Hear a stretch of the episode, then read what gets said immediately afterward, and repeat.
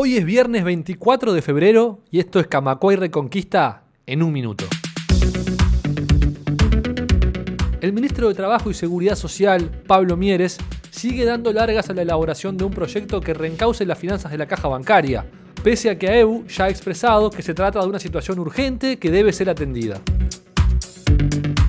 Estudiantes y docentes de la UTU Pedro Figari entienden que la limitación en las inscripciones generará el desmantelamiento de la formación en artes y artesanías.